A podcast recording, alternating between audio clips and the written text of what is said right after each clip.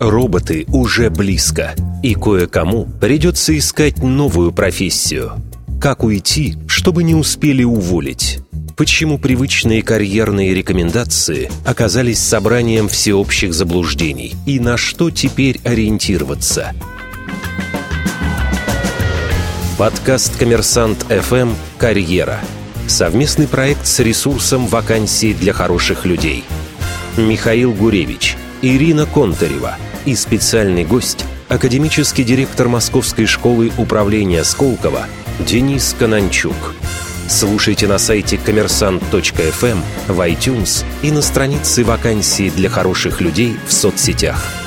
Всем привет, это «Коммерсант Карьера», меня зовут Михаил Гуревич. Как всегда, слушайте, смотрите, внимайте нам на YouTube, ВКонтакте, Фейсбуке, Одноклассниках, а также на iTunes и ВКонтакте. Это аудиоверсия, а главное на сайте «Коммерсант FM. И с радостью приветствую Ирину Контареву, мою традиционную соведущую карьерного консультанта и создателя ресурса вакансий для хороших людей. Здравствуй, Ира. Здравствуй, Миш. Я предлагаю поговорить сегодня о компетенциях будущего, о том, чему сегодня обучаться, чтобы завтра быть быть успешным и востребованным. И именно для этого мы пригласили к нам в студию Дениса Канунчука, академического директора Московской школы управления Сколково. Здравствуйте, Денис. Здравствуйте. Здравствуйте, Денис. Ну что ж, давайте, какие нужны компетенции, чтобы завтра быть ликви... востребованным или ликвидным, как вот правильно? Ну, сначала востребованным, потом, если получится, то желательно и ликвидным. То ликвидным, да. да. Можно вообще, да, предугадать? Каким надо быть завтра? Вы знаете, вы ставите, вот, на мой взгляд, сейчас самый главный научный вопрос, который вот тревожит умы Я просто людей. объясню, вас, объясню, почему у меня вопрос действительно это волнует. Вот во всех э, этих э, фантастических фильмах 20-летней давности, да, все летают в космос, покоряют Марс, но компьютеры такие гигантские на пол комнаты. И в реальности они абсолютно не совпали, потому что в реальности мы ни на какой Марс не полетели, зато компьютер у нас миниатюрный. Вот в связи с этим также, наверное, и в карьере такие вопросы возникают. Можно предугадать, какие компетенции, вот как быть завтра завтра востребованным, чтобы не как фантасты, не опростоволоситься.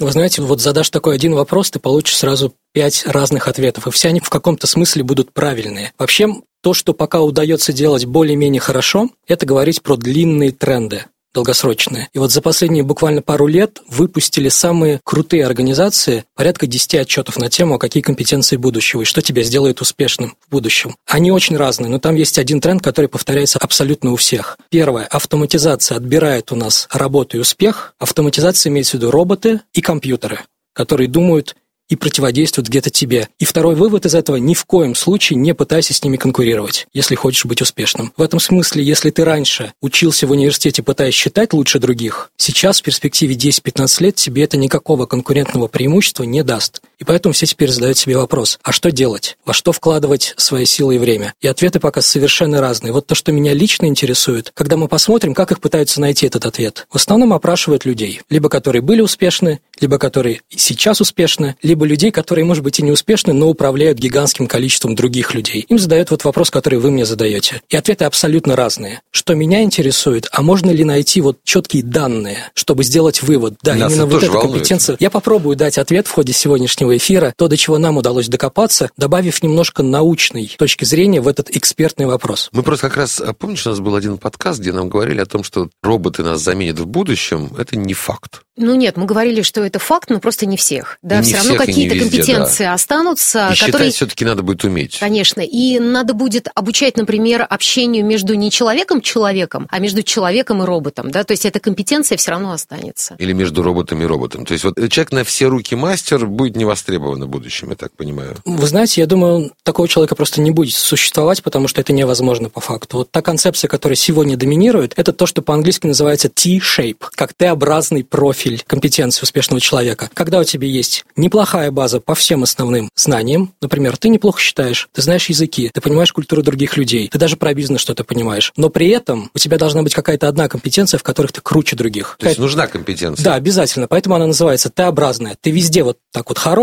но у тебя есть один такой выступ, такой хайп твой компетентностный, который делает тебя круче других. Вот эта концепция тоже начинает меняться. Говорят, что уже не Т-компетенция должна быть, ее недостаточно, но должна быть как минимум давайте по-русски скажем, ша-компетенция, когда у тебя таких вот... Три. Как минимум три. В идеале иметь такую, некоторые приводят теперь ну, образ... пример можно? Расчески. Пример? Да. Ну вот смотрите, сошлюсь немножко на то исследование, которое у нас было. Мы анализировали профили успешных бизнесменов и предпринимателей. И оказалось, что успешные люди, ну, например, Стив Джобс, Джобс. Он был силен, уникален в трех компетенциях. С одной стороны, он был гениальный sales, продажник и маркетолог, и это бизнес-компетенция. Она много у кого есть, но он там был гениален. Второе, он раньше других начал понимать в IT и в компьютерах. Это техническая компетенция. Но на самом деле, как он признается, что сделало его великим и позволило сделать бизнес, это то, что когда его уволили или выгнали из университета, он продолжал посещать курсы каллиграфии. И каллиграфия – та самая редкая компетенция, а некоторые скажут, что это вообще хобби, не имеющее это никакого значения.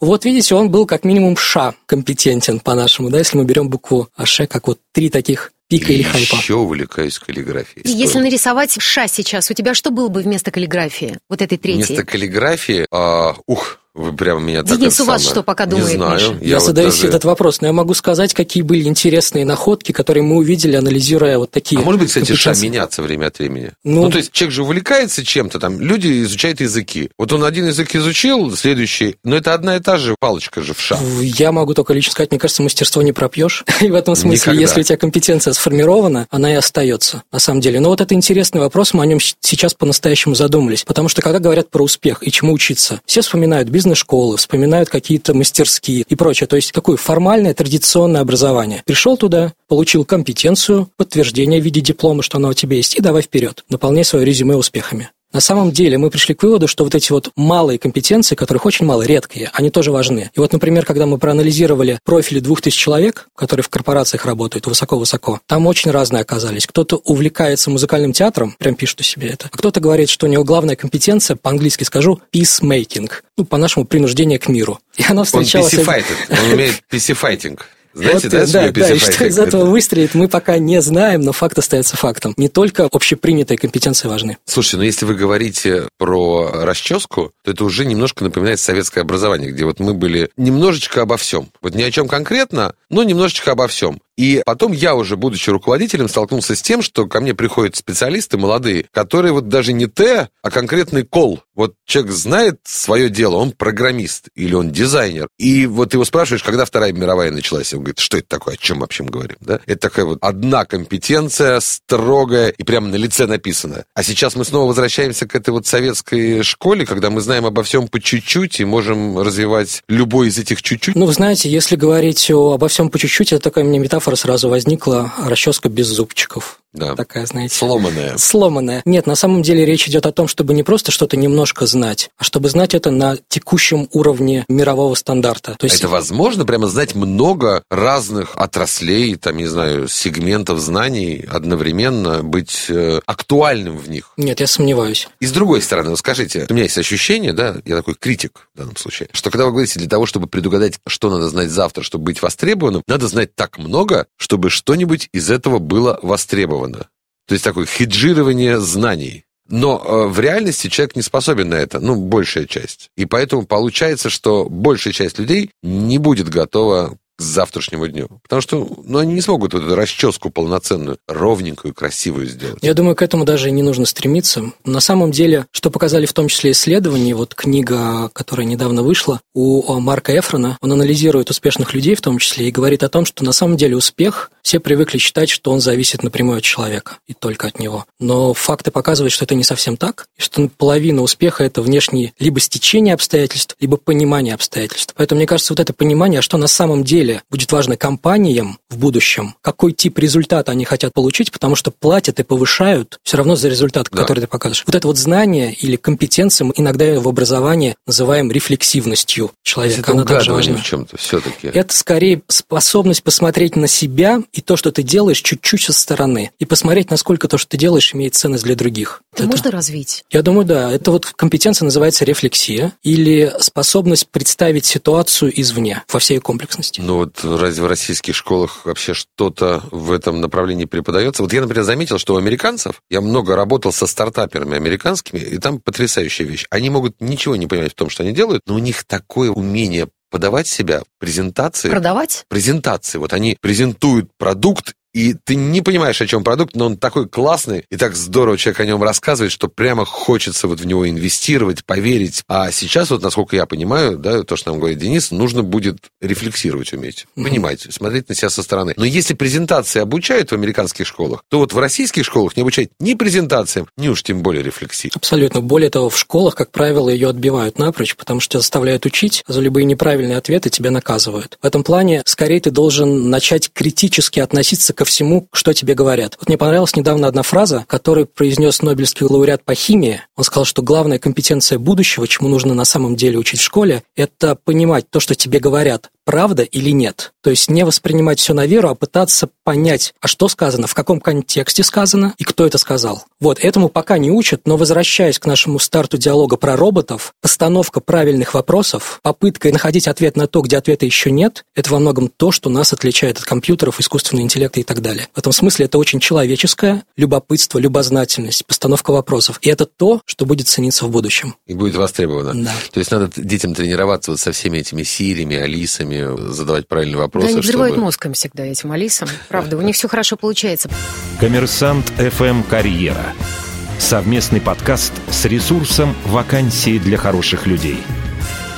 По поводу школы управления, у вас каким компетенциям сейчас обучают, вот которые уже похоже, что они из будущего? У нас вообще обучение построено на двух вещах. Первое, безусловно, нужно знать некий стандарт, того, как ведется бизнес. Неважно где. Мы, кстати, я могу об этом отдельно сказать. Мы поняли, что на самом деле российского менеджера от западного не так много отличает. Но, то есть этот стандарт, он обязательно, это минимум, это уровень грамотности, который необходимо знать. Что такое маркетинг, как он работает, как финансы компании считаются и так далее. То второе, у нас очень большое время отводится решению реальных проблем, которые стоят либо перед компанией, иногда перед регионом, а иногда перед тобой лично, на которые ты пока не можешь найти ответ. То есть мы учим тому, как люди, собравшись вместе, могут понять, а в чем, собственно, проблема, а второе, как ее решать. То есть это постановка проблем и креативный поиск, совместный поиск решения. Вот чему мы пытаемся учить. Рефлексии пока нет у вас? Она зашита в этот процесс, она везде, это же волшебное слово. Это Слушайте, базис всего, основа. Базис, базис. Слушайте, ну раз мы начали говорить об отличиях между вот российскими и западными менеджерами, вы сравнивали компетенции. Три года назад у вас был какой-то специальный по этому поводу исследование. Чем они отличаются? Я так понял, что не сильно отличаются. Мы да? думали, что сильно. И решили проверить это не опрашивая кого-то, а собрав данные из открытых, правда, источников, в данном случае мы пользовались LinkedIn. И вот там мы сделали очень простую вещь. Мы выбрали 9 отраслей, которые есть в России, есть в зарубежной экономике, взяли компании, примерно похожие по объему, по профилю деятельности, и сравнили по полторы тысячи сотрудников в российских компаниях и в аналогичных западных компаниях. Очень просто. Мы смотрели на их профиль, который указан в LinkedIn, какие компетенции у них есть и какие из них подтверждены другими. В результате получился рейтинг компетенций, полный перечень, 1200 компетенций, которыми обладают наши, и 1200 компетенций, примерно чуть побольше, которыми обладают западные менеджеры. Что мы выяснили? Что такие компетенции, как менеджмент, знание менеджмента, финансы, как маркетинг, как переговоры, как проектный менеджмент, вот на эту выборку из тысячи людей встречаются одинаково, что у наших менеджеров, что у западных западных. То есть по их заявлениям. То по есть их заявлениям. Они считают, что они это знают, и американцы, например, там, и россияне. И вы говорите, ну, и эти считают, что они знают, и те считают, что да, они знают. Да, и это самое главное, не только они так думают, но и другие их подтверждают, что они у них есть. Это очень тонкий момент, очень. Но поскольку выборка довольно большая, ты работаешь с большим массивом данных, то по поводу этого можно делать некие выводы. Но что удивило на самом деле? Что есть компетенции, которые очень часто встречаются у наших менеджеров и практически отсутствуют у западных. Какие? И наоборот. Ну, вот, например. Вот мы выделили пять компетенций российских, я, может быть, все не вспомню, но что это было? Компетенция номер один, золотая компетенция российского менеджера. Знаете, какая? Какая? Договариваться. Нет. Решать конфликты. Нет. С государством сотрудничать. В каком-то смысле слияние и поглощение. А, окей. Мы лучше всех в мире занимаемся слиянием и поглощаем. Вторая – due diligence. Потом корпоративные финансы. То есть оказалось, что наши менеджеры – это такие довольно крутые финансисты. Потом поняли, почему так. Потому что на самом деле последние 10-15 лет у нас доминировала часто в крупных компаниях стратегия неорганического роста. Они реально росли, покупая другие активы. И люди, которые там работали, этому учились и должны были это знать. В мире доминировали, видимо, другие стратегии, потому что так часто M&A и due deal Не в западных не встречается. Да. Но зато у западных менеджеров были другие компетенции, которых не были замечены у наших. Первое, вы будете смеяться, но это лидершип, лидерство. У нас компетенция лидерства, не знаю, в силу ли культуры говорения о себе, в силу либо чего-то еще. Неудобненько, да? Неудобненько, но она встречается только у руководителей самого верхнего уровня. Это либо президент компании, либо вице-президент. Они говорят, да, у нас есть лидерство, и другие это подтверждают. А до этого, видимо, не принято в этом признаваться. Либо признаваться, либо действительно зона ответственности, они считают, что ну вот не такая. Вот у меня есть, мне сделали такой заборчик, я там очень хорошо работаю. Какое тут лидерство? Ну, наверное, никакого. Вот, но это не самое главное. Второе, что умеют лучше всего, как показало наше статистическое исследование зарубежные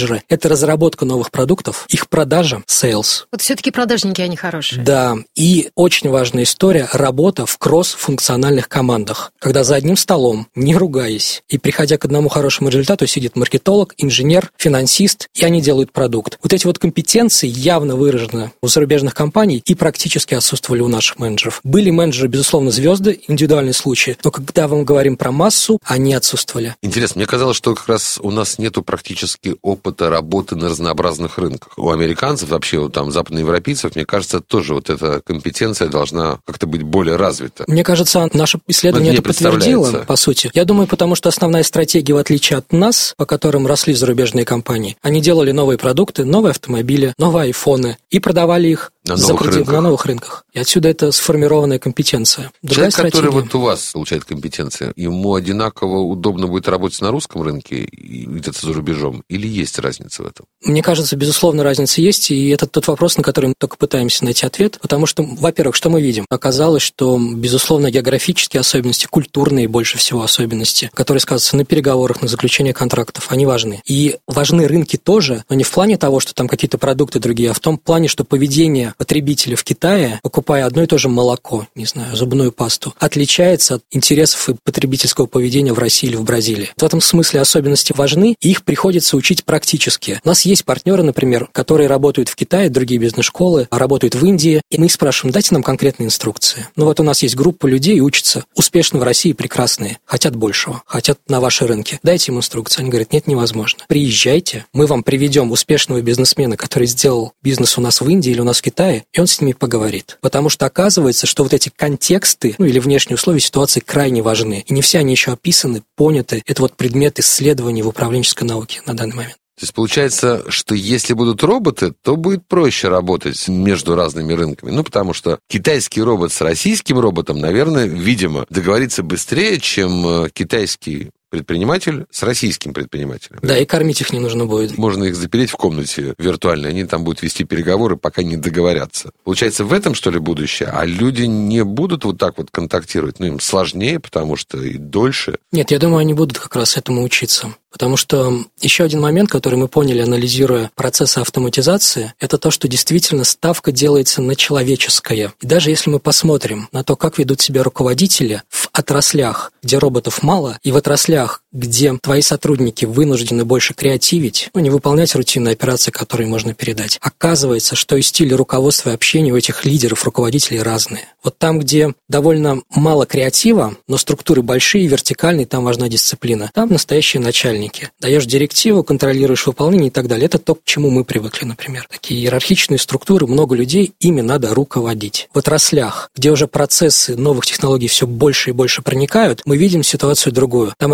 организации более плоские, и руководитель себя ведут по-другому. Они уже пытаются быть визионерами, они говорят, вот идем туда, вот будущее вот у нас вот такое. Пытаются вовлечь людей, и в этом плане их основная задача сделать так, чтобы люди вокруг них в их команде росли. Это как бы другая совершенно абсолютно отношение и к бизнесу, и к людям. Мне кажется, это как раз отличие такое. Раньше были начальники, а сейчас лидеры. Ты не можешь стать лидером, потому что тебя назначили. А у тебя должны быть некие компетенции. То есть тебя не могут назначить просто так. Ты должен взять, по сути, эту ставку, там, не знаю, позицию, да, и доказать ее делом. Стать лидером просто. И тогда ты уже станешь там самым главным, ведущим специалистом. Да, и люди потянутся. Нет смысла назначить, там, не знаю, человека начальником отдела. Человек должен что-то сделать, и по факту он становится начальником отдела, и, соответственно, за ним идут люди, да, вот, а не наоборот. Да, так и есть. И весь вопрос там еще стоит а, по поводу... Вот это даже изменение дискурсов того, как учат бизнес-школы сейчас. Они говорят, что главное – это не постановка задачи и контроль, это support, то, что называется, поддержка людей. Сделать так, чтобы вот те небольшие команды, они, помните, работают в небольших командах, которые делают продукты, чтобы им было комфортно, и их любые действия, выходящие за пределы инструкций, не наказывались очень жестко, а просто они имели поддержку. Коммерсант ФМ «Карьера». Совместный подкаст с ресурсом «Вакансии для хороших людей».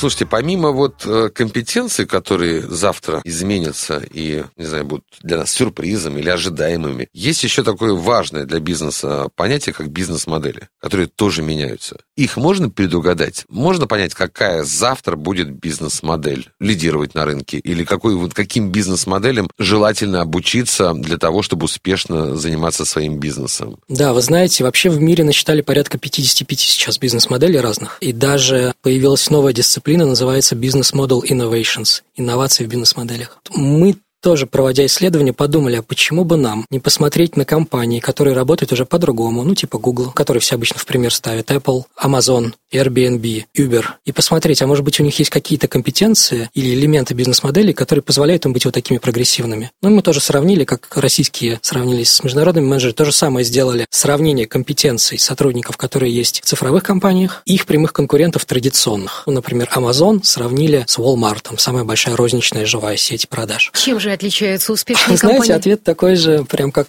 с российскими и нероссийскими менеджерами, в ядре, в базе ничем, кроме двух компетенций. Значит, цифровые компании, во-первых, они разучились кое-что делать. В традиционных компаниях очень важна и велика доля отраслевой экспертизы. То есть, если ты работаешь в сети отелей, ты должен знать про отрасль, ты вырасти в идеале в этом должен. И твоя семья тоже от отца к сыну передается. Такой компетенции у цифровых компаний нет. Не замечено сильной отраслевой экспертизы. Они это разучились или не хотели научиться сделать делать. Или считали, что это не важно. Но что у них есть? Две компетенции, которые мы заметили, которые практически отсутствуют у традиционных. Первое, как вы думаете, что это? Слушайте, мне кажется, что-то связанное с каким-то риском, и вот что они идут на пролом, тестируют все, не знаю, что-то такое. А может, Я они не, знаю, не знают назвать. бизнес-модели, и поэтому с чистого листа Креативят. придумывают новые? Обычно говорят креативность, обычно говорят возможность идти на риск. Иногда говорят, что это, ну, конечно, это работа с данными. Ой, я вот с Big Data, у меня есть огромный вопрос. Потому что Big Data, знаете, это как невозможно предугадать. То есть, когда что-то случается, то мы в больших данных находим, собственно Обязательно говоря... найдем это Кабала, событие. слушайте, в Кабале все задним числом, все известно. А вперед предугадать не получается. То же самое, мне кажется, и с Big Data. Вот задним числом что-то произошло, ну давайте пороемся и поймем, почему это произошло. А вот предугадать, к чему это приведет дальше, что будет впереди завтра, не получается. Да, я соглашусь. Я думаю, там еще куда развиваться. Но, тем не менее, возвращаясь к двум золотым компетенциям будущего, если мы ориентируемся на цифровые компании, их оказалось две. Первое называется стратегические партнерства, как компетенция. Это означает другой тип отношений с тем, кто находится в твоем, назовем это, контур деятельности. Это не слияние и поглощение уже. Ты не забираешь того, чьи компетенции тебе нужны, ты не покупаешь его. И это не заказчик-исполнитель, ты не платишь. А это некая история взаимовыгодная, вин-вин, то, что называется, построенная на доверии, когда ты реально идешь в будущее совместно с кем-то. Вот это мы не умеем. Это мало кто, как оказалось, умеет. Самый яркий пример – это платформы и производители контента. Они же редко покупают друг друга, хотя такое тоже бывает. Но они понимают, что они нужны друг другу и выстраивают на этой основе стратегическое партнерство. То есть, условно говоря, вот для всех наших слушателей, зрителей, есть ситуация там с такси. Да, вот вы едете на такси. Кто-то смог договориться с поставщиком карт, и нормально такси едет. Видно, где пробки, как проехать. А кто-то не смог и считал, что надо купить их для того, чтобы получить. И не купил, и не добился сотрудничества, и через все пробки его клиенты и прут на пролом. Абсолютно, лучше договариваться. Очень классная метафора, я ее запомнил даже. А вот, а вторая история, связанная,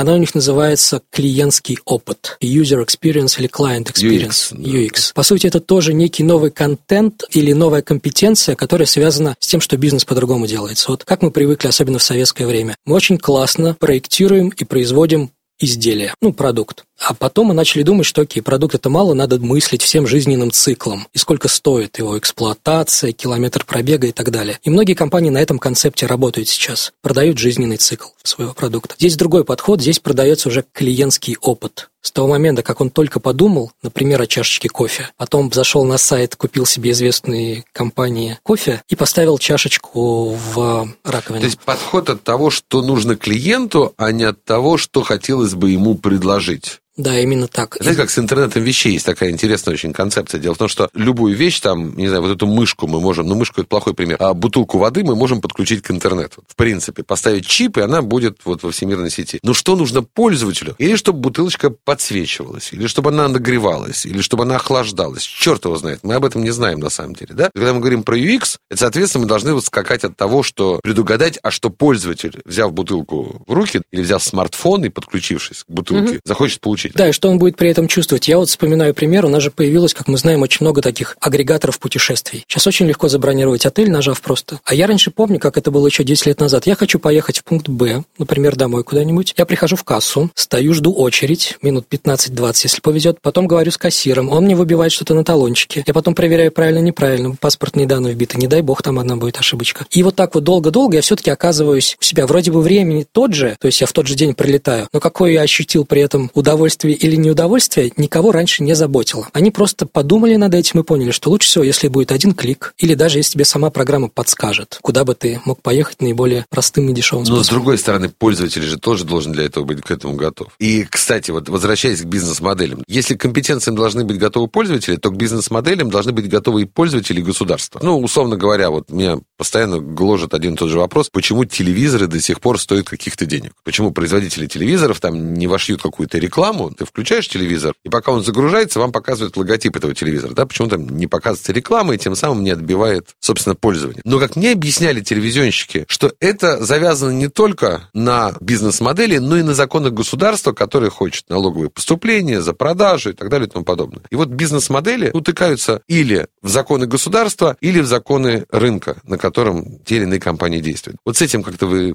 прогнозируете вперед, как это изменится, что нужно для этого знать, к чему надо быть готовым. Ну, можно долго ждать и надеяться, пока твоя отрасль, твой бизнес станет настолько большим, что на него нельзя будет не реагировать, его нельзя будет не замечать. И государство начнет регулировать, если оно захочет сохранить эту компанию у себя. Может быть, не у всех цифровых компаний, но только у одной была очень развита или присутствовала компетенция. Называлась решение юридических споров и вопросов. Это компания Uber. То есть это явно компания, которая предложила а Airbnb, бизнес. я думаю, тоже имеет такую Статистически мы там не заметили, а вот Uber точно заметили. Решение юридических споров и вопросов и претензий стало у них одной из трех, у всех две, а у них третья появилась, важных компетенций. Очевидно, их бизнес-модель не вписывалась и не вписывается в те регулирования, о которых вы говорите. И чтобы выжить, они должны были этой компетенцией овладеть. Сто процентов. Коммерсант FM «Карьера». Совместный подкаст с ресурсом «Вакансии для хороших людей». Все-таки вот человек, который оканчивает вашу школу, да, вот становится дипломированным, по сути, бизнесменом. Насколько сегодня он в России готов быть инновационным предпринимателем? Вот этим вот предпринимателем будущего? По желанию или по компетенциям? Ну, подождите, для того, чтобы возникло желание, должны быть и компетенции, я правильно понимаю? Если нет компетенции, то... Подождите, мне кажется, с этим Нет желанием... молотка невозможно забить гвоздь. С этим желанием они приходят к вам учиться, однозначно. 100%. С чем они выходят? Насколько им Кто проще, может быть, да, чем остальным? Выходит с двумя вещами, как правило. И когда даже если ты приходишь с бизнесом и желанием его улучшить или стать инновационным бизнесменом, на самом деле у тебя, как правило, два желания внутри. Ты ходишь понять про себя и во что тебе персонально вкладываться, неважно, в каком бизнесе ты сейчас, может быть, через пару лет это будет уже другой бизнес. И вот здесь вот про определенные выводы про себя самого, про свой новый большой проект и карьерную траекторию на ближайшие 5-10 лет люди делают. В основном мы исходим из того, что лучше все равно вкладываться в те стороны, которые у тебя сильны. Это уже статистически доказано. А второе, многие выходят с теми самыми новыми бизнес-моделями или проектами, которые позволят трансформировать их бизнес. И вот в этом отношении как раз вот отличается этот человек сегодня от человека вот 10 лет назад, вышедшего на рынок. Управленец Ну, такой, да? предприниматель, И если управленец. отличается, то чем? Я думаю, отличается тем, что он понимает, что мир очень сложный и непредсказуемый. Сама А жизнь 10 этому лет назад он Я думаю, был не особенно в в? России, вот то, что мы видели, это была же экономика роста. Много что тебе нужно было делать, понимать, а где будет горячо в следующие 1-2 года, и желательно менять место работы или подготавливать так, чтобы с горячего на горячего перепрыгивать и расти. Мы на самом деле видим, в том числе анализируя карьерные треки, что наши люди дорастали до верхних позиций, не находясь в одной компании все это время, а перепрыгивая даже из отрасли в отрасль. Сейчас же компании зачастую меняются очень быстро и быстрее, чем сам человек. Скорость изменений. Повысилась Ну, скорость. смотрите, я работаю, там, привожу уже там 5 лет товары из-за рубежа, продаю здесь. Внезапно, в декабре, поднимается курс доллара. Вся моя модель рушится, и это или вводятся мгновенно. санкции. Или санкции. И в этом смысле, мне кажется, люди становятся более, ну, не подготовленными, но ментально зрелыми по отношению к изменениям. Они понимают, что все, что приносит успех сейчас, не факт, что это гарантирует. В этом смысле есть такая концепция интересная. Fixed mindset, ну, такого закрытого сознания или мышления. Есть growth mindset. Это стратегия, когда ты открыт к всему новому. Вот мне кажется, все больше и больше людей, особенно которые выходят у нас из школы, они имеют такое открытое к изменениям мышления и сознания. Это очень важная история. Я думаю, такого не было еще а, лет 10-15 назад в массовом порядке.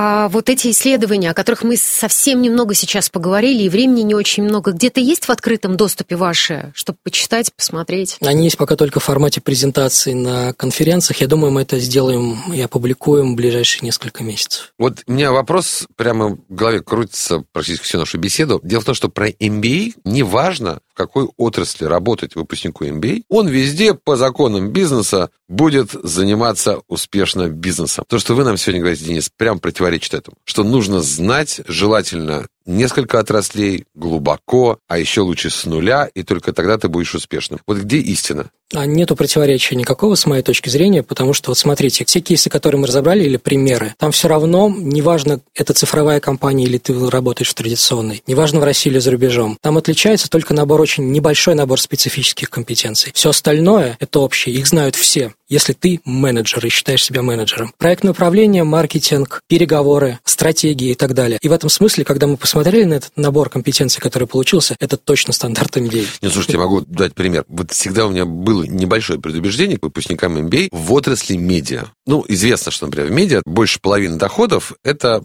последние полтора квартала. И вот менеджеры, которые MBA окончили, они все знают, как жить на белом свете, они каждые полгода, примерно в июле, начинали бить тревогу. Ужас! Мы не выходим на наши результаты, мы не растем. Это люди, которые работали уже по пять лет в компании, которые уже прекрасно знают, что последний квартал закрывает все и дает прибыль, и, в принципе, то, что происходит в июле, в августе, вообще до начала октября, не имеет никакого значения. Каждый год они с упорством достойного лучшего применения твердили «Ужас! Тонем, страдаем, погибаем. Вот такой вот MBA. И только люди, которые вырастали у нас, которые вот с нуля просто постигали, как все это происходит, были спокойны, понимали, чем они занимаются, и в итоге были успешны. А выпускники MBA были, наверное, лучше образованы. И более стандартны в своих действиях. Абсолютно. Но в любом случае, с моей точки зрения, MBA сейчас это уровень грамотности базовый для любого и предпринимателя, и управленца. Если ты не умеешь считать cash flow или баланс сводить, ну, чем ты можешь управлять? С другой стороны, раз уж мы начали говорить говорить про мир и про то, как с чем соотносится, это стало и элементом культуры. И тебе гораздо проще понимать других, твоих партнеров, неважно, где они работают, если у вас есть в голове одинаковые стандарты. Что такое менеджмент, что такое лидерство, по каким схемам работают и компании. Что такое cash flow? Что такое cash flow? Ну что ж, мне кажется, хорошая такая точка для нашей беседы. Большое спасибо. Денис Кананчук, академический директор Московской школы управления Сколково, был у нас в гостях и беседовал о компетенциях будущего.